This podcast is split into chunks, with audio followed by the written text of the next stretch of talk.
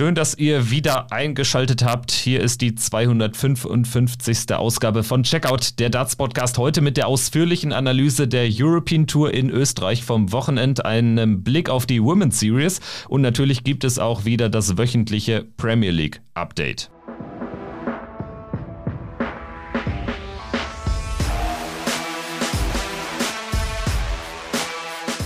Hier ist Checkout, der Darts Podcast mit Kevin Schulte und Christian Rüdiger. Hallo und herzlich willkommen zu Checkout, der Darts Podcast. Wie immer wöchentlich für euch am Start. Ich bin Kevin Schulte und begrüße Christian Rüdiger. Hi. Hallo Kevin, ich grüße dich. Ja, und heute sind wir nicht zu zweit, sondern zu dritt. Letzte Woche war Lukas Wenig noch mit am Start. Heute ist Marcel Yildiz dabei, Darts-Kenner und Experte aus Österreich. Hi, grüß dich. Hallo, freut mich auch wieder dabei zu sein. Ja, wir haben dich natürlich nicht ohne Grund eingeladen. Du warst äh, vor Ort in, in Graz oder Bremstetten. Was ist es denn jetzt eigentlich? Also vielleicht können wir das ein für alle Mal klären. Genau, also ähm, gespielt wird das European Tour Event in der Steiermark-Halle in Bremstetten. Das ist eine eigene Gemeinde, unmittelbar ähm, vor den Toren von Graz sozusagen. Also offiziell gehört das nicht zu Graz, aber ja, das sind fünf Autominuten, dann ist man der, an der Stadtgrenze. Okay, und äh, ob der besseren Vermarktbarkeit kann man dann auch äh, gerade sagen, so als PDC Europe oder als PDC, also da hat keiner was gegen, nehme ich an. Genau, und auch der, der sozusagen der Grazer Flughafen ist ja auch, ähm, weiß ich nicht, Luftlinie 300 Meter nur entfernt vom, vom Austragungsort, also das, ja, da wird man vermutlich auch aus den genannten Marketinggründen sicherlich auch die Bekanntheit der Stadt Graz hier, hier mitnutzen. Alles klar, ja, wieder was gelernt. Auf jeden Fall äh, wollen wir aber natürlich jetzt äh, auf das äh, Sportliche zu sprechen kommen. Das soll jetzt erstmal der Fokus sein, bevor wir dann auch noch, wie bereits angekündigt, eben auf die Premier League blicken, aber auch auf die Women's Series. Äh, Christian, vielleicht äh, mal, mal dein Blick auf das vergangene Wochenende. Michael van Gerven hat das Ding gewonnen. Der zweite European Tour Titel im vierten Event in diesem Jahr, also das liest sich mittlerweile ganz gut an. Er ist der erfolgreichste Spieler in diesem Jahr, also das ähm, escalated quickly mittlerweile. Also Michael van Gerven ist jetzt äh, tatsächlich wieder fast der Alte, oder? Ja, ich denke, das kann man mittlerweile auch so sagen, weil man muss sich sicherlich von dieser ja Tatsache verabschieden, dass er diesen Circuit, wie er das, ähm, sage ich mal, auch so in den Jahren 2014 bis, sagen wir mal, Beginn der der Pandemie damals, bevor dann äh, mal für ein paar Wochen Ruhe war, den Circuit so dominiert hat. Das wird nicht mehr passieren. Aber was ich mittlerweile auch sehr beeindruckend jetzt finde, ist auch, dass er trotzdem es schafft, bei dieser Dichte an Qualität, die wir haben, doch relativ viele Titel in diesen ersten äh, fünf Monaten des Kalenderjahres zusammen. Das ist jetzt schon angesprochen, zweiter European Tour Event, äh, zweites European Tour Event gewonnen, vier sind erst gespielt, Pro Tour Event auch schon ähm, erfolgreich gewesen auf der Pro Tour, also bei den Players Championship Turnieren und dazu kommen jetzt natürlich auch noch die ja, Mini-Titel, auch wenn es ja keine richtigen offiziellen Titel sind in der Premier League, aber da hat er dann auch schon des Öfteren den Abend praktisch als Sieger abgeschlossen. Also man muss schon wirklich sagen, er sammelt da wirklich reihenweise richtig gute Erfolge ein und das finde ich auch sehr beeindruckend, weil wir mittlerweile so eine Qualität haben und trotzdem schafft er es jetzt mittlerweile relativ häufig dann auch als Sieger die Bühne zu verlassen. Glaube auch, dass man äh, konstatieren muss, dass äh, die alten Zeiten generell vorbei sind. Also ich glaube, es wird einfach nicht mehr so eine Dominanz geben geben. Die wird Michael van Gerven auch äh, bedingt durch die Stärke der Konkurrenz nicht mehr erreichen können. Das ist so meine Meinung. Marcel, wie blickst du auf Michael van Gerven, den Sieger jetzt äh, von Graz oder von Bremstetten? Das war ja am Ende dann ähm, auch ein souveräner Erfolg und dann auch kein unerwarteter mehr nach dem Achtelfinale, oder? Nach dem Sieg über James Wade. Das war vielleicht schon in der Nachbetrachtung so ein kleines Finale? Ja, absolut. Also bin da voll bei euch. Ähm, sehen auch im Moment sehr, sehr stabil. Ich glaube auch, dass er mental im Moment wirklich ähm, sehr gut äh, drauf ist. Und man hat das auch in seinen Spielen gemerkt. Ähm, die Partie gegen James Wade, auf alle Fälle kann man sagen, ein Schlüsselspiel. Äh, er hat es dann sehr knapp gewonnen. Ich glaube auch dieses 170er Checkout, ich denke, das war zum 4 zu 4, war ein, ein, unglaublicher Moment von ihm. Hat sich da vielleicht selbst auch ein bisschen ähm, in Bedrängnis gebracht, weil er hier und da mal eben, äh, wie auch zu seinen Topzeiten, mal ein Doppel ähm, irgendwo ausgelassen hat. Ähm, aber die Qualität äh, dieses James Wade, der im Moment für mich auch in einer sehr, sehr guten Form agiert, den dann ähm, aus dem Turnier zu nehmen, war sicher ähm, ja, der Grundstein für, für den Titel schlussendlich. Ähm, er hat das dann auch sehr souverän gespielt. Äh, ich denke, ähm, gegen Van Duvenbode ähm, sehr souverän durchgegangen, gegen Nathan Espinal auch, ähm, äh, Entschuldigung, gegen, gegen Stephen Bunting natürlich hat er das Halbfinale gespielt dann. Ähm, war es zwar ein bisschen enger dann wieder, aber auch da hat am Ende natürlich, wie auch im Finale, dann noch diese, diese letzten Meter dann sehr, sehr souverän gehen können. Von daher, ich sehe ihn absolut in einer sehr, sehr guten Form. Und wenn man immer so ein bisschen auch ähm, diesen Dreikampf mit Gervin Price, mit Peter Wright anspricht, wer dann da immer von der Form her vielleicht ein bisschen jetzt die Nase vorne hat, da würde ich im Moment auf alle Fälle sagen, ähm, ist das für mich von Gerben. Ja, tatsächlich sehe ich auch so. Peter Wright geht hier ja auch in seinem Auftaktmatch raus gegen Kellen Ritz. Auch eine bisschen unnötige Niederlage, würde ich sagen. Können wir vielleicht gleich nochmal drüber sprechen und äh, Detail. Aber wenn wir jetzt nochmal bei Michael van Gervens Turnier bleiben, er kommt ja rein mit einem Sieg aus der Kategorie ja Arbeitssieg gegen Cameron Menzies. Der hatte ein paar Chancen liegen gelassen. Also erst äh, ließ es sich ganz gut an. Michael van Gerven geht da, glaube ich, relativ schnell 3-0 in Führung. Dann hatte Cameron Menzies aber ein paar gute Momente, nimmt ja da dann auch äh, das ganz hohe äh, Finish raus und ähm, lässt dann aber auch ein bisschen was liegen. Am Ende steht Cameron Menzies sogar zwei Punkte besser im Average. Das allerdings, dass Michael van Gerven diese Partie gewinnt, Christian, das ist dann irgendwie auch so ein bisschen der Unterschied zu den vergangenen Jahren, oder? Also wir sehen ihn jetzt häufiger auch wieder dann durch so eher für seine Verhältnisse schwache Partien durchkommen. Ja, das war früher oder ja, früher in der, in der Hinsicht war das tatsächlich auch auffällig gewesen natürlich. Wenn Van Gerven mal nicht so sein A-Game ans Board gebracht hat, dann hat er sicherlich auch Schwierigkeiten gehabt, gerade dann, wenn es dann die Leute auch mehr gesehen haben vor Streaming-Kameras oder vor TV-Kameras, hat er trotzdem hier und da immer wieder die Möglichkeit gefunden, da trotzdem noch irgendwie den Sieg auf seine Seite zu ziehen. Und was ich jetzt auch so beeindruckend wieder bei ihm finde, ist, dass er auch während des Matches dann stabil bleibt. Auch wenn wir dieses Match jetzt gegen Cameron Menzies angesprochen haben. Ich finde, im Finale gegen Danny Noppert war es auch so ein Stück weit ähnlich gewesen. Also er führt da relativ komfortabel dann mit 3 zu 0. Dann hat er so eine Phase, wo es nicht läuft. Danny Noppert kommt wieder zurück. Du merkst auch, die Halle wird wieder ein bisschen, ja, lauter. Da kommt wieder ein bisschen mehr Stimmung rein und trotzdem hält Van Gerven dagegen. Und gegen Cameron Menzies hat er das dann auch sehr gut gemacht. Also ich finde, das kann man auch noch mal so sagen, dass er wieder eine Entwicklung Entwicklung auch nochmal gemacht hat. Wenn es in einem Match nicht so gut läuft oder er eine, er eine Phase hat, wo es nicht so gut läuft, dann kann er sich da auch wieder rausziehen und spielt das nicht bis zum Ende durch, so wie wir das während der Pandemie auch gesehen haben. Also er schlägt Cameron Menzies zum Auftakt, dann im Achtelfinale am Sonntagnachmittag gewinnt er gegen James Wade einen, Knüller. Also das war das erwartet äh, hochklassige Duell. 6 zu 5 setzt sich Michael van Gerven durch in einem Spiel, was es ja, ja ohne jetzt über übertreiben zu wollen, aktuell äh, mindestens einmal die Woche gibt durch die Premier League. Dann haben wir das Viertelfinale gegen Dirk van Dijvenbode. Dirk van Dijvenbode, der sehr gut unterwegs war, aber dann letztendlich gegen einen bärenstarken Van Gerven nichts ausrichten kann. 6-1. Halbfinale dann auch eher wieder so ein Arbeitssieg. 7-5 gegen Stephen Bunting. Ich hatte trotzdem das Gefühl, er hatte schon die Kontrolle. So auch dann im Finale, wo er gegen Danny Noppert 8 5 gewinnt, gegen einen Danny Noppert, bei dem der Tank so ein bisschen alle war. Aber ich meine, Danny Noppert hat hat äh, so ein Spiel mit 89er Average auch schon mal gewonnen in einem gewissen Major-Finale in diesem Jahr. Und dementsprechend ist es jetzt auch keine Garantie, da dann durchzukommen, hat Michael van Gerven aber geschafft. Äh, vielleicht, äh, Marcel, äh, dein, dein Blick auf Danny Noppert, ähm, das ist ja wirklich ein anderer Spieler geworden in diesem Jahr. Bedingt natürlich auch durch diesen Major-Triumph, aber jetzt auch hier, klar, die Averages jetzt hinten raus gegen Espinel und Van Gerven nicht mehr ganz so stark, aber im Vorfeld dagegen Dimitri Vandenberg, Johnny Clayton, das war schon à la Bonheur. Ja, absolut. Also vor allem das Spiel ähm, gegen Dimitri Vandenberg war ja wirklich von beiden ähm, grandios. Ähm, also da muss man, muss man schon den Hut ziehen von, von, von Danny Noppert. Äh, ja, er hat es auch gegen Clayton überragend gespielt, äh, hat seine Chancen genutzt und ja, dann auch die Qualität bewiesen, dieses Spiel zuzumachen, weil er dann bei 5 zu 0 dann doch noch diese zwei Lecks kassiert, dann ist auch die Stimmung auch hier nochmal aufgekommen, hat das dann sehr komfortabel einfach ins Ziel gebracht. Und äh, ja, diese ja, diese Erfolge sprechen in gewisser Weise auch, auch für ihn, die in diesem Jahr eingefahren hat. Er ist jetzt äh, auch in der Weltrangliste natürlich in den letzten Wochen oder auch mit seinem äh, Major-Triumph dann natürlich auch sehr weit nach vorne gekommen. Und Interessant natürlich auch im Hinblick auf den World Cup of Darts, ähm, interessant natürlich auch als Top 16 Spieler dann für die, für die kommenden Major-Turniere wie eben das Matchplay oder den Grand Prix.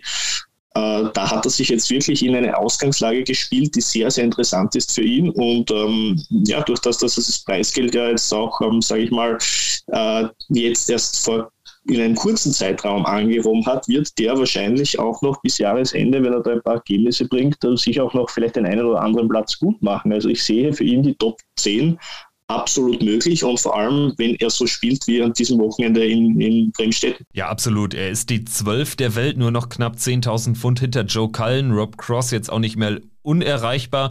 Und dadurch, dass er es jetzt eben dann auch ähm, bei den UK Open dann auf die große Bühne hat bringen können, sein, ähm, sein Spiel, dadurch ähm, ja, ist er jetzt ja einfach auch äh, abgesichert ne, für einen gewissen Zeitraum. Das haben wir mit ihm ja auch besprochen. Also so ein, so ein Triumph, der bringt dich dann einfach mal ähm, auf, auf lange Sicht dann eben in die Spitzenposition in der Order of Merit.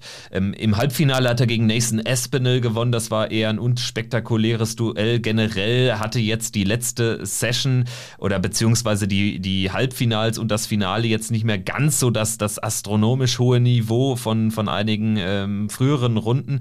Wie war so die, die Stimmung in Bremstetten, Marcel? Wie, wie würdest du es beschreiben? Vielleicht auch so im Verhältnis zu, zu Events, die man jetzt äh, zuletzt in Deutschland äh, vor dem Fernseher natürlich aus deiner Position gesehen hat? Ja, ist dann natürlich immer schwierig zu sagen, ähm, wie sich das dann wirklich ins ähm, TV sozusagen ähm, überträgt, die Stimmung. Aber in der Halle selbst war es teilweise wirklich sehr laut. Äh, vor allem natürlich, wenn ein paar Publikumslieblinge gekommen sind, ähm, allen voran natürlich die, die österreichischen Spieler, aber auch Ricky Evans, der überragend unterstützt wurde. Ähm, denke auch, dass teilweise bei Van Gerwen ähm, das, das, sehr laut geworden ist. Also ja, stimmungstechnisch, es gab dann hier und da schon die Partien, die dann direkt nach diesen ähm, Publikumslieblingen kamen, die waren dann meist ein bisschen ruhiger. Da hat man schon gemerkt, dass jetzt ein bisschen die, die Kraft ausgegangen ist ähm, in den Stimmbändern, aber das ist dann meist wieder so phasenweise gekommen. Also für mich persönlich ähm, Stimmung gut. Ich denke auch im Großen und Ganzen sehr fair. Mir fällt da jetzt eigentlich nur die Partie ein von Robbie John Rodriguez gegen Dirk van Duvenbode, wo das diese bisschen diese Zuschauerthematik aufgekommen ist, aber sonst auch in sehr vielen Spielen, wo auch die Österreicher beteiligt waren, ist das, glaube ich, sehr, sehr fair abgelaufen. Ich hätte da jetzt nicht großartig ähm, irgendwelche Pfiffe oder so vernommen. Ähm, und das ist ja auch von einigen Spielern angesprochen worden, dass das eben ähm, durchaus ähm, ja, gelobt wurde, das Publikum. Ich hätte es auch als, als sehr fair empfunden und, und die Stimmung, ja, teilweise sehr ausgelassen, teilweise dann ganz okay. Äh, vielleicht spielt da jetzt auch ein bisschen eine Rolle, dass man eben diese Vorfreude jetzt hatte nach, ähm, ja, das, das, letzte Mal wurde vor drei Jahren in, in Graz in Bremstetten gespielt. Äh, sprich, dass man hier endlich wieder dieses Turnier hatte. Viele hatten ihre Karten sogar noch von, von damals vor der Pandemie und, und haben die erst jetzt wieder einlösen können. Also das hat, glaube ich, alles eine Rolle gespielt, auch im, im Festzelt ähm, vor dem vor dem Eingang, da war die Stimmung überragend. Also bevor das überhaupt losgegangen ist, war dieses Zelt ähm, wirklich ähm, ja, voll und ähm, da mit DJ und Party und es ist richtig schon eine gute Stimmung gewesen. Und das hat sich dann hoffentlich auch ähm, auf die Halle übertragen. Ja, und das äh, hat sich auch, ähm, ja, ist ganz gut auch rübergekommen, hatte ich das Gefühl. Also mir jetzt auch gefallen als TV-Zuschauer, fand das auch äh, grundsätzlich äh, positiv. Natürlich gab es dann die äh, üblichen Pfiffe dann bei Spielen der lokalen Matadoren, äh, wo dann die Gegner, du hast jetzt Dirk van Dijvenbode konkret angesprochen, dann auch mal in wichtigen Situationen ausgepfiffen worden sind. Was mir aber aufgefallen ist, ich weiß nicht, wie es dir ging, Christian, ähm, auch äh, vor dem TV-Gerät, gerade ein Dirk van Dijvenbode hat daraus ja fast ein bisschen Stärke gezogen, oder? Also ich fand, das hat man so ein bisschen gemerkt. Also Dirk van Dijvenbode ist da vielleicht ein gutes Beispiel. Also ich glaube, das hat den gar nicht so sehr gestört, so nach dem Motto, ja, nicht so dieses, ich sag mal, wehleidige wäre jetzt hart ausgedrückt, aber ich glaube, du weißt, was ich meine. Dirk van Dijvenbode ist da, glaube ich, ein Charakter, den kannst du damit nicht so wirklich foppen, ne? Ja, das kommt auch immer, ist ein sehr wichtiger Punkt, den du da ansprichst. Natürlich auch immer drauf an, wer da oben am Oki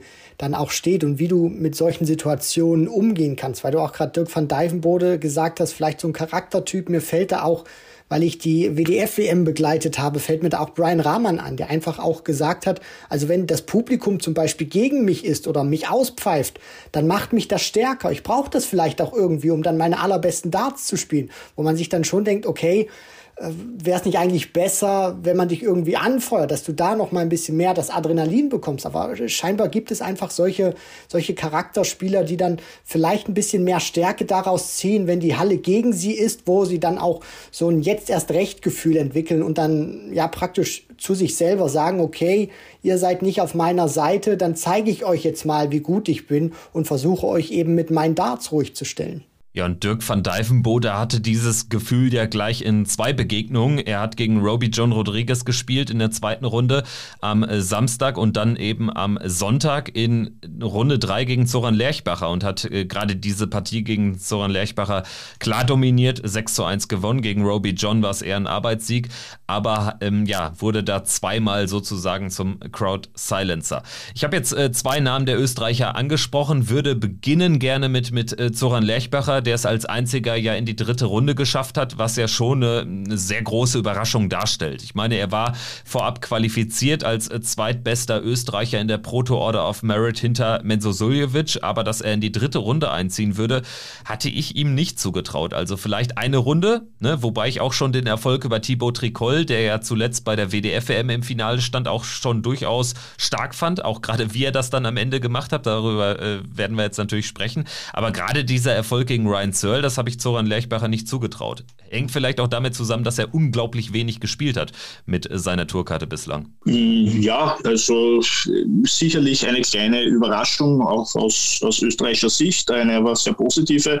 Ich denke, dass das für ihn, das hier wirklich in Graz äh, in der Steiermark zu spielen, eine Riesenmotivation einfach war. Und ich glaube, dass er, dass er diese Quali schon sehr, sehr gerne einmal früher geschafft hätte. Ich meine, das Turnier ist 2018 zum ersten Mal dort ausgetragen ausgetragen worden. Er hat damals, glaube ich, ähm, da war das System für die Qualifikation noch anders und hat damals den Host Nation Qualifier nicht geschafft. Er ist dann ein Jahr später ähm, glaube ich, über den Tourcard Holder Qualifier gescheitert. Dann hat es aufgrund der Pandemie zweimal nicht stattgefunden. Und jetzt war er sozusagen ähm, ja, eben über diese ähm, Regelung mit den zwei ähm, besten Spielern der, der Host Nation über die Pro Tour eben qualifiziert. Ähm, ja, sicherlich für ihn ein, ein, gewisser Glücksfall, weil er eben, wie du angesprochen hast, dann zuletzt nicht so viel gespielt hat. Aber ähm, bei Zoran habe ich schon das Gefühl, dass es ein Spieler ist, der zu jeder Zeit auch mal so ein Match mit einem 95er Average spielen kann. Und der hat dann, glaube ich, das gegen Tricol sogar noch ein bisschen übertroffen. Natürlich mit diesem äußerst wichtigen Moment im Decider, äh, wo er eben diese 167 unter ja, höchstem Druck checkt, ähm, war ein super Leg von beiden Spielern. Und ähm, man muss sagen, in diesem Spiel hätte sich ähm, Tricol genauso den Sieg auch verdient. Also das ähm, ohne die rot-weiß-rote Brille jetzt aufzuhaben, das war eben genau dieser Moment, der das entschieden hat, weil die beiden haben sich wirklich ein bisschen aufgeschaufelt und da hat sich nie wirklich jetzt einer absetzen können und von dem her war es eine sehr, sehr spannende Partie. Und danach dieser Sieg gegen Ryan Searle, da hat ihn sicher das Publikum auch ein bisschen zum Sieg getragen mit einer riesen Unterstützung, die er da bekommen hat. Ähm, Ryan Searle hat nicht seine besten Darts gespielt, ähm, aber auch Zoran ähm, hat man diese Nervosität schon angemerkt. Also auch der hätte da sicherlich ähm, oder war von seinem A-Game da sicher auch ein Stück weit entfernt, aber hat an diesem Tag glücklicherweise ähm, dann oder ja für das Publikum natürlich dann eine riesen Party gegeben und ähm, ja ist er super gefeiert worden. Es war sicherlich einer seiner größten Erfolge jetzt in den letzten paar Jahren, wo jetzt nicht immer so viel ähm, für ihn gelaufen ist, wo viele Momente oft auch in den Spielen dann nicht so ähm, ausgegangen sind, wie er sich das vielleicht vorgestellt hätte. Ähm, ja, ich erinnere da an diese Q-School damals, wo er die Tourkarte ganz, ganz knapp verpasst hat, wo er äh, ja, gegen, gegen Harald Leitinger am ersten Tag damals ausgeschieden ist, wo er die 170 zum Match ähm, am Bullseye verpasst dann, wo er dann später in einem unglaublich wichtigen Moment, wo es dann um die Tourcard auch schon gegangen ist, äh, ein 157er Checkout äh, von Michael Hurz kassiert hat.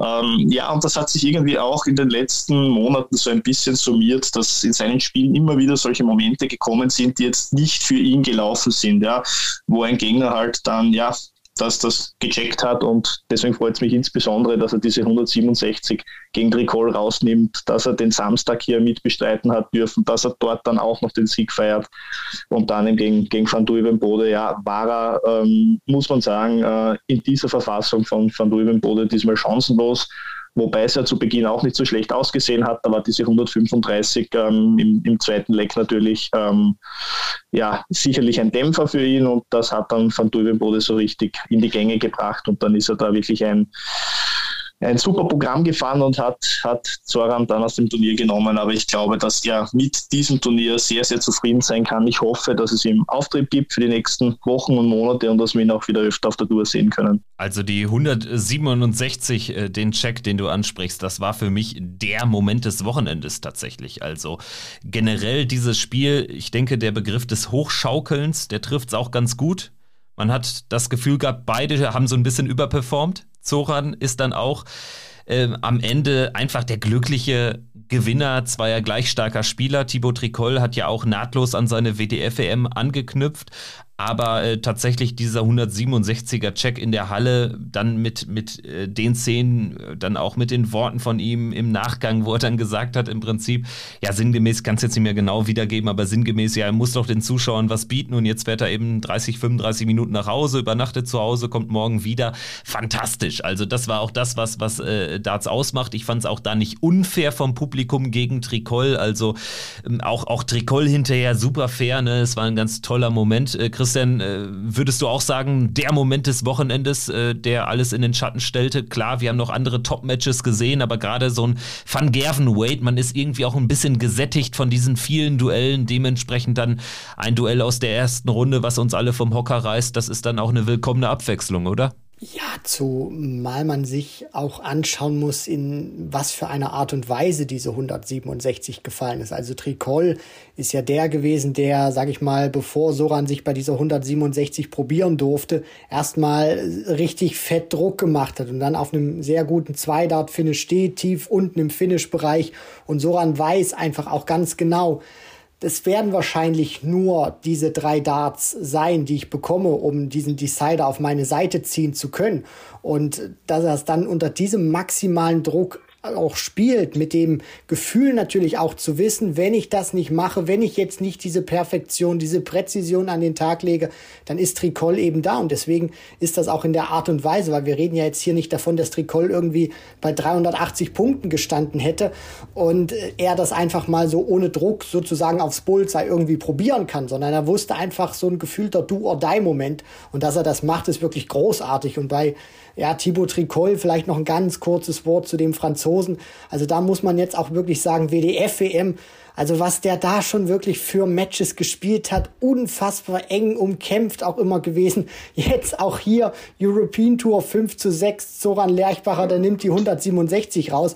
Also ich glaube, wenn der so weitermacht, dann haben die Fans von Thibaut Tricol keine allzu hohe Lebenserwartungsdauer. Ja, wahrscheinlich muss da dann der Herzschrittmacher kommen. Tatsächlich, ne? Also habe ich jetzt gar nicht drüber nachgedacht, aber Thibaut Tricol ist ja auch fast immer die maximale Distanz äh, tatsächlich bei der WDF-EM gegangen. Es war trotz der Niederlage ein tolles Debüt für den Franzosen auf der European Tour. Wir sprechen aber jetzt nochmal weiter über die Österreicher. Lass uns über Mensur reden. Natürlich die klare Nummer eins noch immer.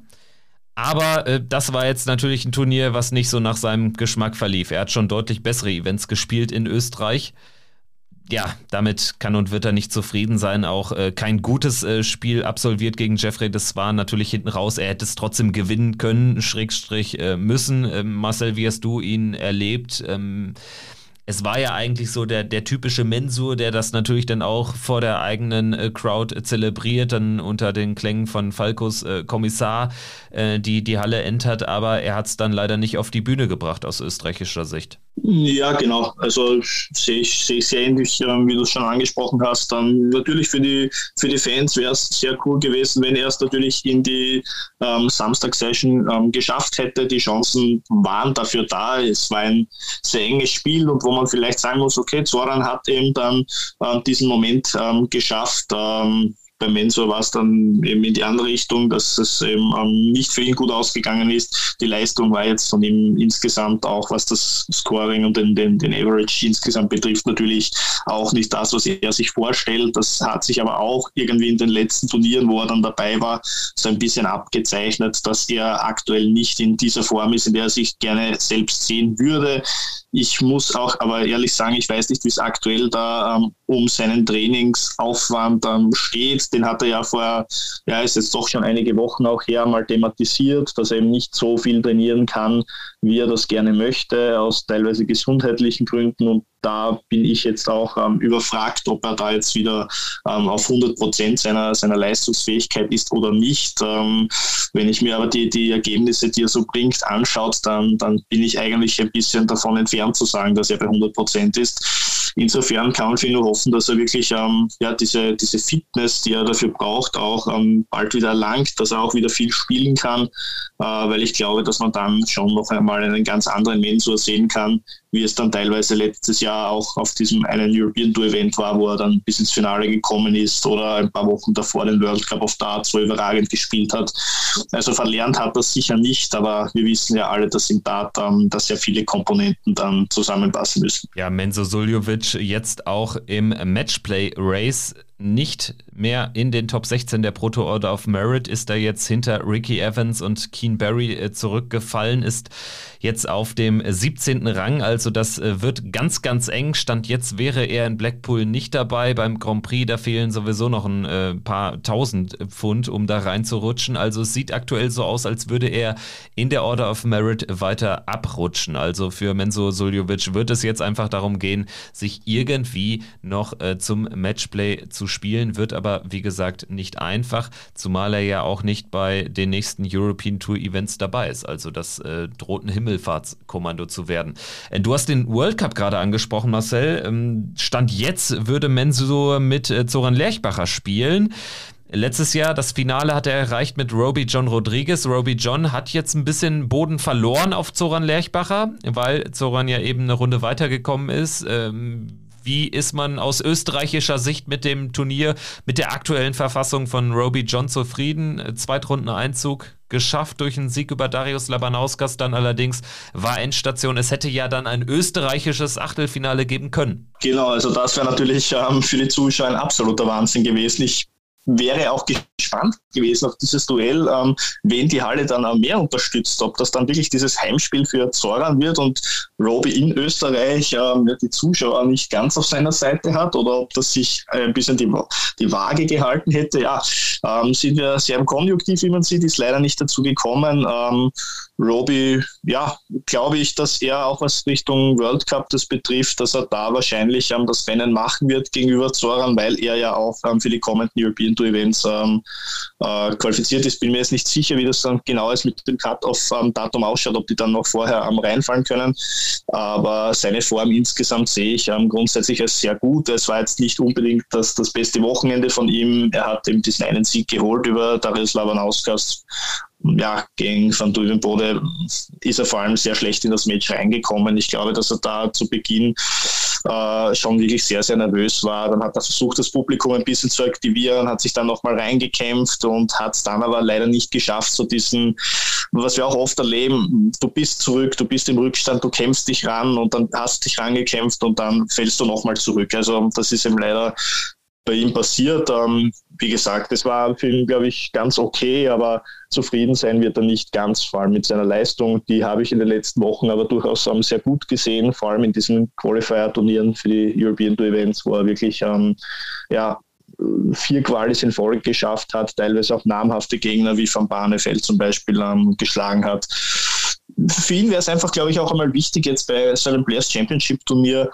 ähm, nicht nur ein, zwei Runden zu gewinnen, sondern einfach mal wirklich diesen Achtungserfolg zu schaffen und mal so in ein Viertelfinale einzuziehen. Also ich traue ihm das auf alle Fälle zu.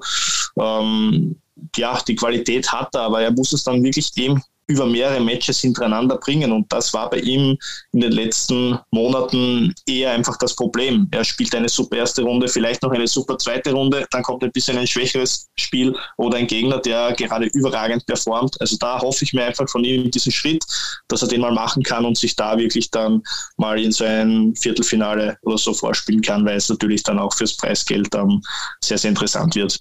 Ja, da könnte vielleicht Martin Schindler eine Art Vorbild sein, der ja auch lange gebraucht hat, um dann wirklich dann noch den nächsten, den übernächsten Schritt zu gehen. Aber äh, der scheint ja aktuell da wirklich ähm, ja on track zu sein und vielleicht ist Roby John auch jemand, äh, den wir dann äh, über kurz oder lang auch mal vielleicht in einem Proto-Finale sehen. Also ich glaube, das hat er grundsätzlich so an einem Tag schon mal im äh, Tank. Ich muss mich auch korrigieren, er ist immer noch 500 Pfund Fortzoran in der Order of Merit und wie du ansprichst, er ist im Gegensatz zu seinem äh, Lands Landsmann ja auch für ein paar weitere Turniere qualifiziert. Also sollte er der logische Partner von Mensur wieder werden im österreichischen World Cup Team.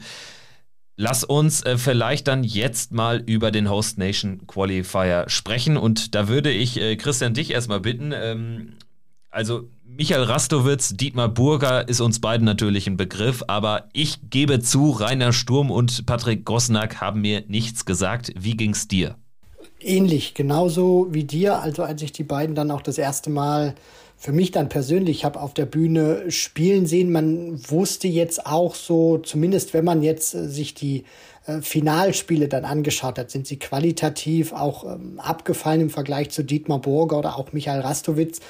Und für sie ist das natürlich auch ein mega Erlebnis gewesen, da jetzt vor voller Halle dann auch ähm, spielen zu können. Wobei man natürlich dann auch sagen müsste, es hat sich dann eher so Richtung Abendsession dann natürlich auch wieder gefüllt. Aber jetzt mal vor so einer medialen Präsenz dann auch auflaufen zu können, das ist für die beiden natürlich auch nochmal eine ganz andere äh, Sichtweise und dass dann natürlich auch Patrick Gosnack dann so eine Geschichte auch schreibt, Ian White rausnehmen kann wo man jetzt auch sagen muss, äh, Patrick Gosnack hat Ian White jetzt nicht an die Wand gespielt, aber er war trotzdem einfach in den Momenten da, wo der Diamond dann einfach nicht zugepackt hat. Und aus Mr. Pro Tour wird einfach jetzt so das Gefühl Mr. No Tour. Also er hat gefühlt bei den TV-Events, wenn er mal dabei ist, keinen großen Moment und dann auf seiner großen Stärke, wo es früher immer lief, wo er sich auch sozusagen immer wieder äh, ja den, den Karren aus dem Dreck gezogen hat, auf den Players Championship Turnieren, auf der European Tour, da läuft es mittlerweile auch nicht nicht mehr. Deswegen Patrick Gosnack hat seine eigene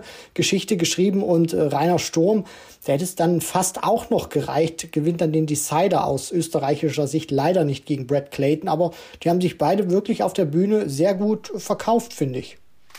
Ja, also Gosnack und Rainer Sturm, da frage ich jetzt einfach mal beim österreichischen Experten nach. Marcel, musst du uns enttäuschen oder kanntest du die beiden? Ja, in der Tat kannte ich die beiden, vor allem ähm, Patrick Goslar ist auch ein Steirer und ist da äh, vor allem bei den lokalen Turnieren immer wieder unterwegs.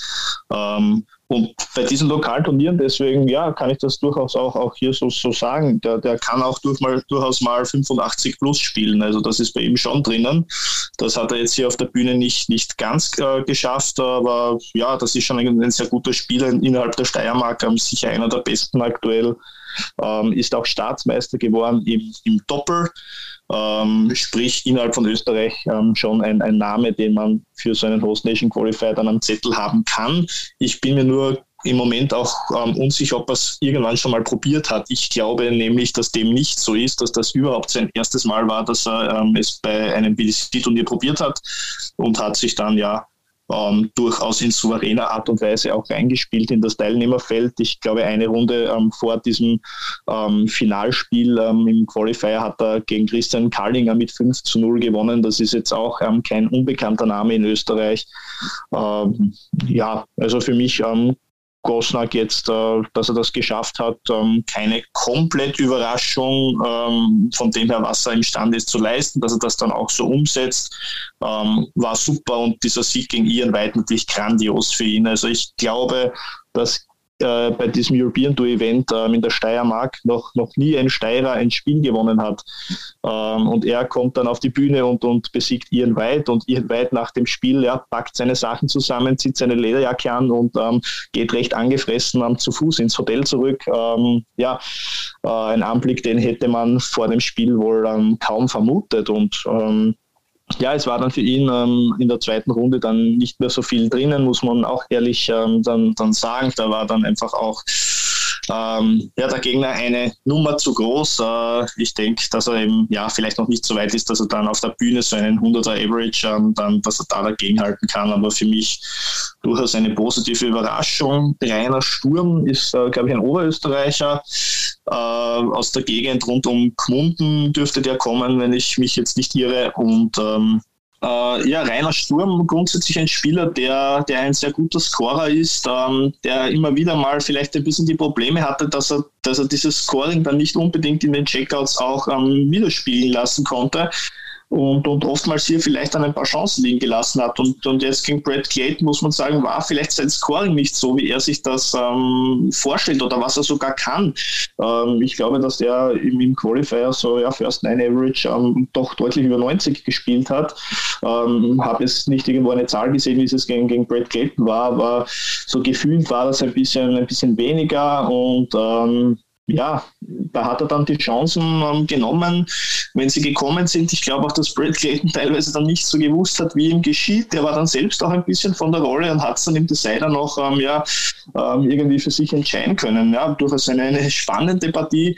Ähm, vielleicht nicht die hochklassigste an diesem Wochenende, aber für Rainer Sturm absolut ein, ja, glaube ich, ein, ein Riesentraum, der in Erfüllung gegangen ist. Das, das war sehr lustig. Ähm, unmittelbar nach dem Host Nation Qualifier ähm, habe ich ähm, ihn noch telefonieren gehört mit Bekannten und, und da hat er fast, ähm, ja, fast mit Tränen in den Augen ähm, gesprochen und, und hat, äh, hat erklärt, dass für ihn jetzt dieser absolute Traum in Erfüllung gegangen ist. Äh, morgen spiele ich auf der Bühne sozusagen und ähm, ja, ist nicht mehr der Allerjüngste und von dem her gönnt man ihm das sicher, dass er sich ähm, dass er das ähm, sich erfüllen konnte. Ja, tolle Geschichte. Das sind so die Geschichten, die auch dann nur der Host Nation Qualifier schreiben kann.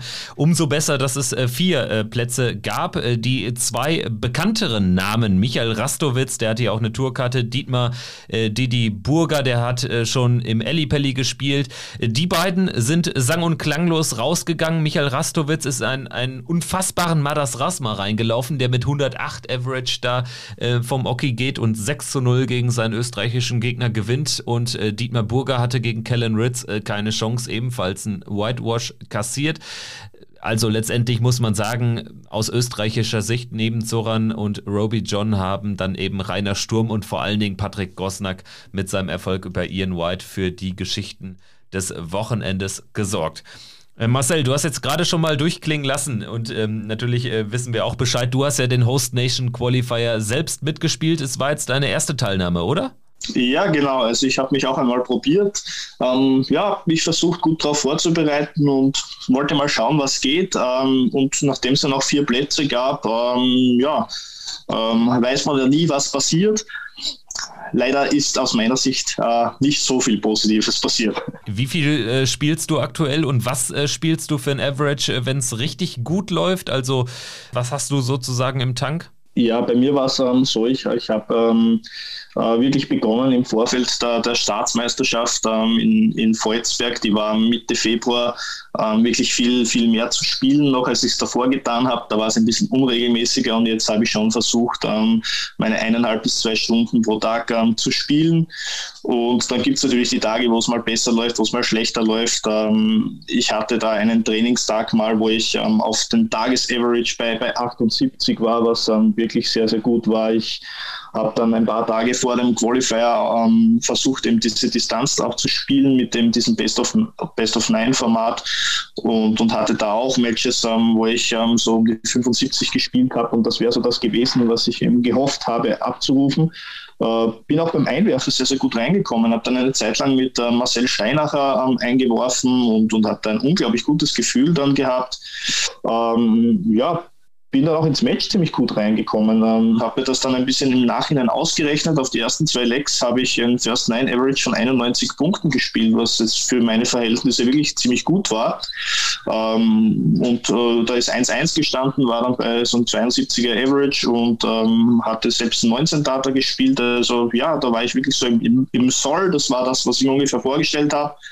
Und im dritten Leg beginne ich das Leg mit Triple 20, äh, 5 und einen Bounce-Out auf der Triple 20 und irgendwie hat dieser Moment ähm, ja in mir irgendwas bewirkt, dass mein erster Tat, der davor wirklich sehr gut war, auf einmal nicht mehr, nicht mehr so da war, wie es in den ersten zwei Legs noch war. Ich bin ein bisschen rausgekommen aus der Konzentration. Es hat dann noch so eine Situation gegeben, wo eine Punktzahl zuerst falsch eingegeben wurde und der, der Schreiber musste das wieder löschen und wusste nicht genau, wie er das im Dart Connect macht. Dann hat der, der Gegner ihm da ein bisschen helfen müssen. Da ist eine leichte Pause im Spiel entstanden. Ja, im selben Leg verpasse ich dann die 116. Ähm, weil ich Doppel 1 statt Doppel 18 treffe. Ja, sind ein paar ungünstige Momente gekommen und die haben mich leider ähm, ein bisschen rausgebracht. Das ist wahrscheinlich auch die fehlende Erfahrung ganz einfach, aber ja, dass ich dann so einbreche, ähm, hat mich von mir selbst schon ein bisschen enttäuscht. Wie gesagt, aber auf den Start der Partie kann ich schon aufbauen. Schade, weil ich glaube, dass wenn ich ein gutes Spiel mache, ähm, wäre da vielleicht auch der Sieg drinnen gewesen. Ähm, gegen äh, Florian Gruber war das. Und auch in der Runde danach habe ich dann die Partie eben, eben geschrieben ähm, als Verlierer. Da hat eben dann der äh, Florian Gruber gegen Nico Langer gespielt und auch diese Partie war jetzt vom Niveau her so, dass ich sage, das hätte ich mir schon zugetraut. Ja. Ist natürlich dann immer ein bisschen ähm, im Konjunktiv zu reden, äh, äh, schwierig. Äh, von dem her, ja, für mich war es eine, eine Erfahrung und ja, vielleicht probiere ich es ja beim nächsten Jahr wieder. Ja, spannend auf jeden Fall, was du von vor Ort äh, berichten kannst. Ähm, bevor wir jetzt äh, Graz oder Bremstetten äh, auf jeden Fall European Tour Event Nummer 4 äh, zumachen, Christian, lass uns noch mal kurz über die Performance des einzigen Deutschen sprechen. Gabriel Clemens in den finalen Tag gekommen, da dann ausgeschieden gegen Rob Cross, auch ja, die Chance zum Match gehabt, die nicht nutzen können. Trotzdem für ihn ist natürlich bei seiner wirklich schwachen Eurotour-Bilanz ist so ein Finaltag immer noch eine Rarität und dementsprechend wird er wahrscheinlich jetzt auch nicht unzufrieden sein. Oder was glaubst du? Ich meine, er schlägt Toni Martinez, das Ding muss er gewinnen am Ende mit dem sage und schreibe 18. Matchstart. Brandon Dolan ist dann auch so einer der Gesetzten, die du, glaube ich, äh, auslosungstechnisch haben möchtest. Kommt er auch durch. Und dann gegen Cross, ja, ist so ein bisschen ja, typisch dieses Gabriel Clemens. Ne? Also er, er schafft es dann häufig nicht noch diesen einen Schritt weiter zu gehen, auch dann wirklich den, den, den Topspieler jetzt im Rahmen der Euro Tour mal äh, rauszunehmen. Trotzdem wichtige 3000 Pfund für Matchplay und Grand Prix. Ja, das auf jeden Fall. Also, dass er da wieder preisgeldtechnisch jetzt auch was mitnimmt, auch ein wichtiges Zeichen für ihn selber. Natürlich auch wieder, das wird ihm Selbstvertrauen geben mit dem Sonntag, das hast du auch schon angesprochen, oder den Finaltag, dann auch besser gesagt, das kennt er noch nicht so in dieser Häufigkeit auf der European Tour. Und es ist dann auch für ihn ein wichtiges Signal natürlich auch, dass er gegen Tony Martinez sich das hinten raus ein bisschen naja, sich, sich ein bisschen Zeit gelassen hat, um das dann auch wirklich zu beenden. Brandon Dolan, da gebe ich dir recht, für den Moment einer, wo man sagt, okay, wenn man den als ungesetzter Spieler praktisch zugelost bekommt, als einen der Gesetzten, nehme ich gerne, weil er von der Form, die er im vergangenen Jahr hatte, gerade auf der Pro Tour, wirklich meilenweit entfernt ist, der History Maker. Also da war er für mich einer der ja, zehn besten Spieler gewesen, gerade auch was er da behind closed doors gespielt hat mittlerweile. Ja, kämpft er da auch wirklich mit sich ähm, und für ihn natürlich auch nicht gut gewesen, dass er da verloren hat. Gut natürlich für Gabriel und dann gegen Rob Cross. Es ist genau dieser eine Moment, den du da eben ansprichst, in diesem Decider, wo sie beide eigentlich nahezu identisch stehen und Gabriel hat eben dann äh, geht dann praktisch zum Oki, hat also sozusagen den Vorteil, wirft den ersten in die Triple 20. Ich glaube, er steht da bei 201 Punkten. Und dann denkst du dir, okay, jetzt nochmal steady irgendwie auf einer 100 bleiben oder eine 140 wäre natürlich noch besser, gerade nach dem ersten Dart. Da denkst du dir eigentlich, jetzt zieht das auf seine Seite, gerade weil er diesen ersten Dart in die Triple 20 setzt. Auch oberhalb, wo er schön mitarbeiten kann. Und dann kommt dieser Ausrutscher in die 5, dann kann er eben keinen dreistelligen Score mehr machen. Und dann bekommt eben Rob Cross diese eine Aufnahme nochmal mehr Zeit, weil Gabriel Clemens dann eben dieses High-Finish danach nicht rausbekommt. Und das sind eben so diese kleinen Momente, über die er sich ärgern wird, weil er dann eben auch sagt, ja, dritte Runde, Achtelfinale erreicht, super, aber da wäre dann eben auch mehr drin gewesen. Also Gabriel Clemens, unglaublich ehrgeiziger Typ, deswegen wird er natürlich sagen, Achtelfinale ist gut, dass ich das erreicht habe, aber gegen Rob Cross gegen Ende, damit kann und möchte ich mit meinen Ansprüchen dann eben nicht zufrieden sein, weil er hat es in der Hand, diese Partie zu gewinnen. Nächste Chance äh, für Gaga auf einen noch größeren Run ist dann schon jetzt ähm, ja, am nächsten Wochenende. Da geht's nach Leverkusen. Vom äh, Freitag bis Sonntag wird dort um die European Darts Open gespielt, also European Tour Event Nummer 5. Vier Deutsche am Start, Gabriel Clemens, Martin Schindler über die Proto Order of Merit und den Host Nation Qualifier überstanden haben. Lukas Wenig, letzte Woche bei uns im Podcast zu Gast. Wer will, kann da gerne nochmal reinhören. Und Nico Kurz aus Österreichs aus österreichischer Sicht ist Roby John Rodriguez qualifiziert. Ich würde sagen, wir machen einen Haken hinter die European Tour und äh, blicken jetzt auf das, was da am vergangenen Wochenende in Wigan stattgefunden hat. Women's Series, die Events 5, 6, 7 und 8 auf dem Weg zur WM-Quali und auch zum ersten Women's World Matchplay in diesem Jahr. Drei Blöcke insgesamt finden ja statt für die Matchplay-Qualifikation. Die Blöcke 1 und 2 sind jetzt eben absolviert. Also da ähm, kann man jetzt auch schon so ein bisschen absehen, wer sich da, wer, wer da gute Qualifikationschancen hat. Ganz vorne in der Order of Merit thront Lisa Ashton vor Fallon Sherrick und dann kommt lange nichts. Trotzdem muss man ja sagen, Christian, jetzt so gerade dieses Wochenende verlief ja sehr divers. Also wir haben nur einmal das Finale Sherrick gegen Ashton erlebt. Das hat Fallon Sherrick gewonnen am Sonntag. Ansonsten erleben wir eine Laura Turner, die zweimal ein Finale spielt. Wir erleben eine Trina Gulliver, die sogar ein Turnier gewinnt. Und dann hatten wir noch im Finale Katie Sheldon aus Irland, die gegen Lisa Ashton den kürzeren zieht. Also das war für die Women's Series Verhältnisse doch relativ divers da in den, in den finalen Spielen. Ja, das denke ich aber auch. Das war ein sehr erfrischender und abwechslungsreicher Mix, den wir da gesehen haben, dass es eben nicht diese reine Lisa Ashton Fallon Sherrock äh, Show war, wo sie sich dann gefühlt in jedem Finale gebettelt haben, sondern man eben einen sehr guten Mix dann auch hatte, auch von den Siegerinnen, ähm, gerade auch von den Finalteilnehmerinnen, die du schon angesprochen hast, Laura Turner unter anderem oder dann auch Katie Sheldon. Und was mich natürlich freut, dass zum Auftakt dieses Wochenendes dann eben Trina Gulliver, das Golden Girl, also die geht für mich immer so ein bisschen in dieser Kommunikation, gerade von den Leuten, die noch nicht so lange beim Darts dabei sind, die eben ja, gefühlt so nur Fallon Sherrock eben kennen und denken, das ist so die Vorreiterin im Darts. Das ist so auch die erste, die irgendwie mal einen Mann auf einer TV-Bühne geschlagen hat oder bei einem TV-Turnier. Das ist ja gar nicht so. Angefangen hat es ja damals mit Dieter Hetman bei den UK Open gegen einen gewissen Aaron Turner. Dann kam ja auch mal eine Anastasia Dubromislova beim Grand Slam unter anderem. Also das, das ist natürlich dann auch schön zu sehen, weil man Trina Gulliver, man neigt immer dazu, gerade weil sie Anfang der 2000er Jahre diese, diese massenhaften Erfolge auch hatte, so zu sagen, das Pendant von Phil Taylor im Frauensport war, nur überhaupt nicht diese Preisgelder hatte, um davon wirklich ansatzweise auch nur irgendwie zu leben, leben zu können. Und hat jetzt in den vergangenen Jahren auch massiv ein bisschen zu kämpfen mit gesundheitlichen Problemen. Und sie hat das auch schon bei der WDF-WM gesagt, als sie da mal auf der Bühne war als äh, Expertin, dass sie so langsam wieder zu ihrer Form findet oder sie auch merkt, dass sie langsam wieder dahin kommt, wo, wo sie möchte, nach dieser schwierigen Zeit, die sie eben durchmachen musste. Und dass sie sich da jetzt eben auch ein Turnier bei der Women's Series sichern konnte, das ist natürlich super zu sehen, weil Stand jetzt wäre sie auf Platz 6 in dieser Order of Merit, wäre also Stand jetzt für das Women's World Matchplay qualifiziert. Und man muss auch wirklich sagen, wenn die wieder zu ihrer Form findet, ich will jetzt nicht sagen, dann äh, bettelt sie sich mit Lisa Ashton und Fallon Sherrock, Sherrock. Aber dann ist das auch wieder eine, die sehr gefährlich sein kann und diese Show, die Lisa und Fallon da aktuell machen, auch wirklich durchbrechen kann. Vielleicht noch ein, äh, zwei Sätze zu äh, den Spielerinnen, die da aktuell nicht äh, qualifiziert wären für das Women's World Matchplay. Dazu zählt mit Mikuru Suzuki ja auch eine ehemalige WM-Teilnehmerin. War so ein bisschen unlucky, oder? Wie habt ihr es gesehen? Vielleicht, äh, Marcel, du hast äh, dir wahrscheinlich die Ergebnisse, so wie ich dich kenne, auch nochmal äh, bis in die, die Tiefe äh, zu Gemüte geführt. Also Mikuru Suzuki ja häufig dann auch in eine der Top-Spielerinnen relativ früh reingelaufen. Ja, genau. Also ähm, live mitverfolgen war dann ein bisschen schwierig, ähm, weil ich eben dann äh, in der Halle war.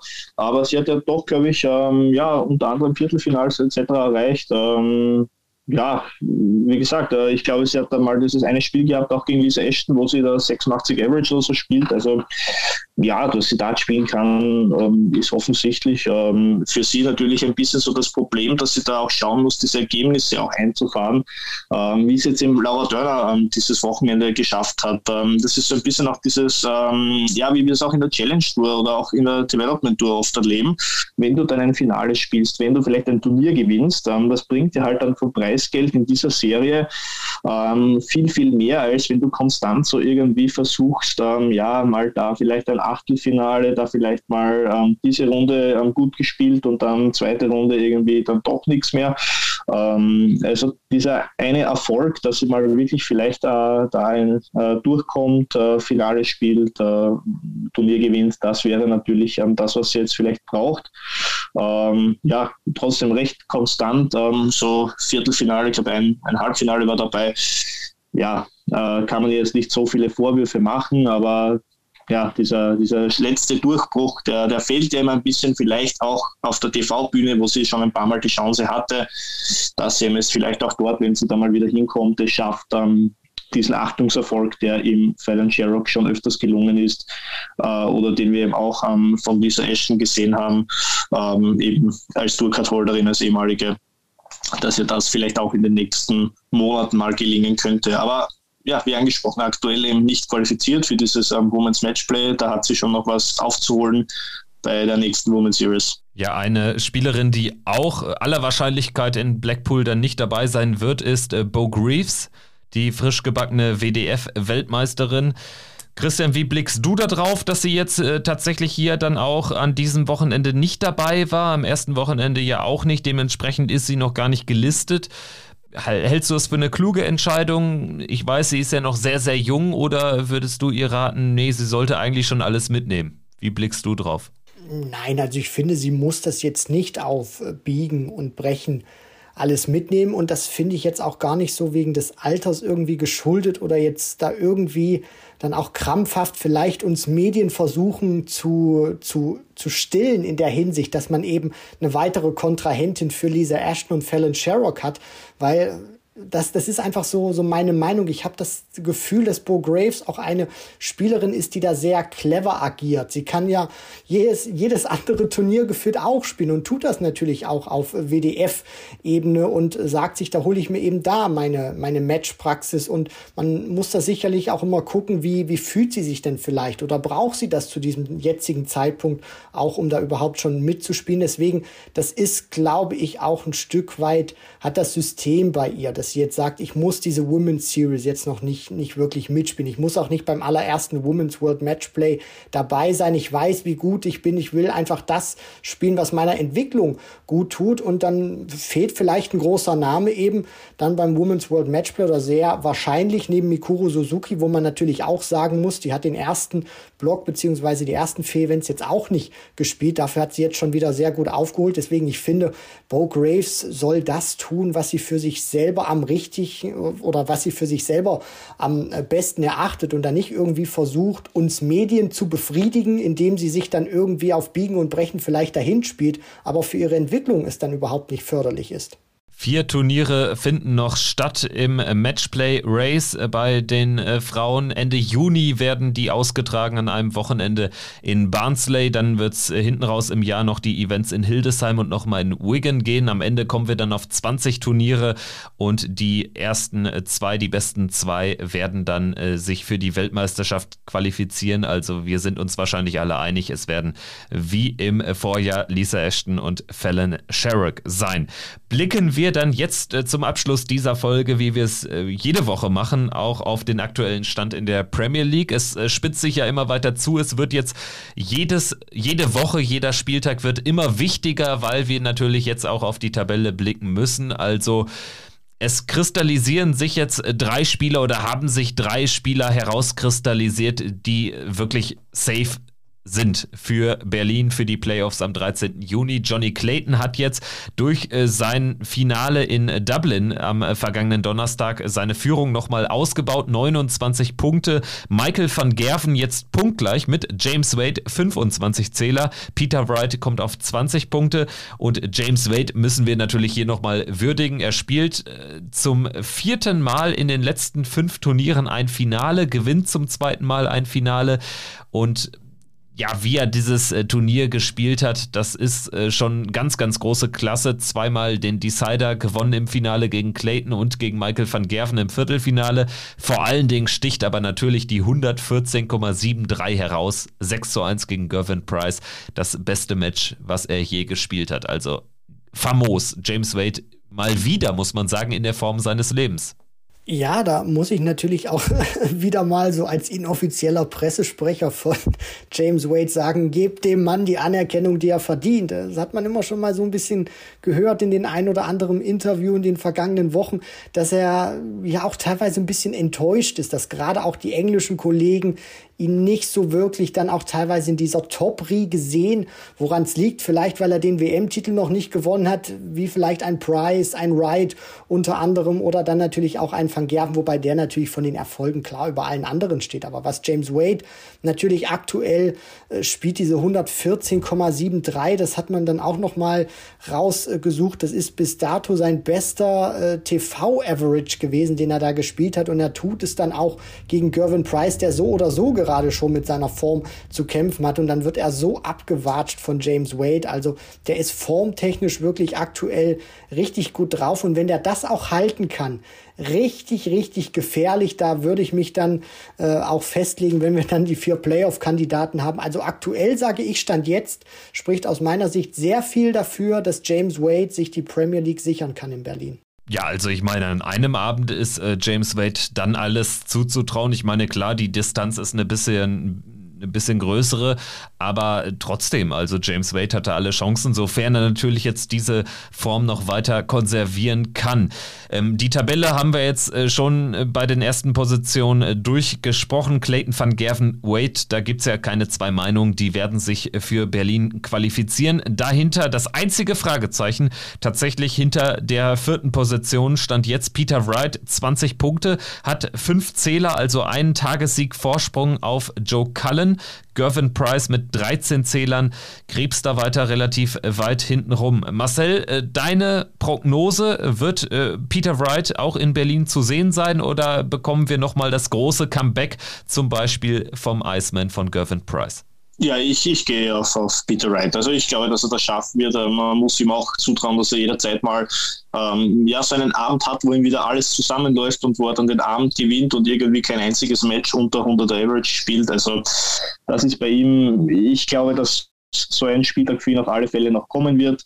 Ähm, ja, und auch wenn er sonst schafft, dass er zumindest mal ein Spiel irgendwo dann wieder gewinnt. Ähm, das bringt ihm dann auch Punkte und ich sehe einfach auch Anderson und, und vor allem auch im Moment Görin Price. Ich glaube, dass der auch mental ähm, sich mit vielen anderen Dingen beschäftigt. Ähm, ja, irgendwie war es mal der Boxkampf, irgendwann war es dann die Verletzung, ähm, inzwischen waren es irgendwo mal wieder die Fans. Also ja, sein Fokus ähm, ist oftmals nicht komplett äh, nur auf dem Sportlichen. Und ähm, ja, wenn er das wieder hinbekommt, ist er natürlich ein, ein, gefährlicher Spieler. Dann muss man auch ihm zutrauen, dass er, dass er bald mal einen, einen Premier League-Abend wieder gewinnt. Aber der Rückstand ist halt schon, ja, der ist nicht, nicht ganz klein. Also das glaube ich fast nicht mehr, dass er das noch rumbiegen kann, vor allem weil, wie gesagt, ähm, ich glaube, dass, dass Peter Wright auch noch ähm, einen Abend gewinnen wird.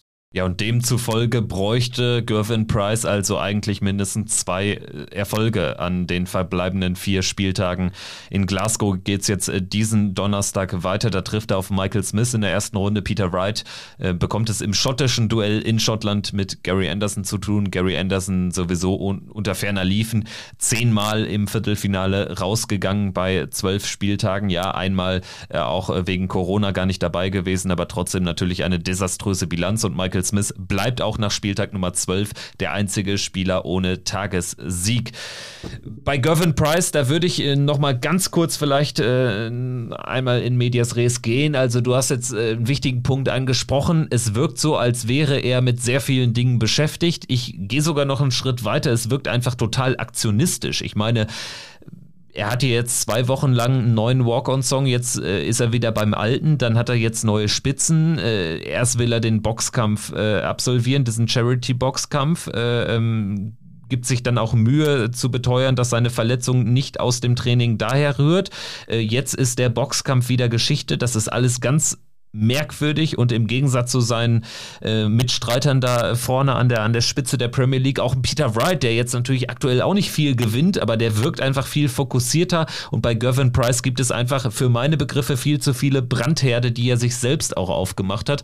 Oder wie siehst du es, Christian? Nein, ich sehe das genauso wie du, Kevin. Also er versucht wirklich irgendwie durch einzelne Elemente zu seinem Spiel zu finden. Also er hofft wirklich, wenn er das macht, dann spielt er plötzlich wieder, wieder besser. Das ist genauso die, die These irgendwie so, die, die Peter Wright auch ausgepackt hat. Ja, ich hole jetzt wieder meine goldenen Darts raus, habe denen ein bisschen zu viel Freiraum gegeben, meinen Gegnern, und wenn ich die jetzt wieder raushole, dann spiele ich super. Und das ist natürlich, allein dieser Abend jetzt auch, den er da in Dublin absolviert hat, war wirklich prädestiniert für dieses Wort, was du auch gerade genannt hast. Aktionismus kommt zurück mit seinem alten Walk-on-Song, dann steht er da oben auf der Bühne, spielt Lied mit neuen Spitzen, die sind dann aber auch schon wieder an diesem Abend irgendwann Geschichte, weil er dann wieder zu seinen herkömmlichen Spitzen, die er normalerweise spielt, wieder zurückkehrt. Klar, der Barrel ist, ist der gleiche, aber der, der wird sich natürlich auch schon dabei irgendwie was gedacht haben. Besseres Trefferbild, vielleicht ein bisschen mehr Grip an der einen oder anderen Stelle.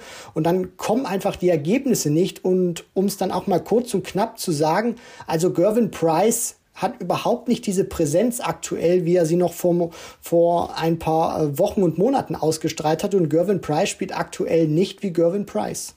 Ja, und bei ihm muss man aktuell auch immer damit rechnen, dass er dann kurzfristig eben aus einem äh, Turnier ähm, zurückzieht.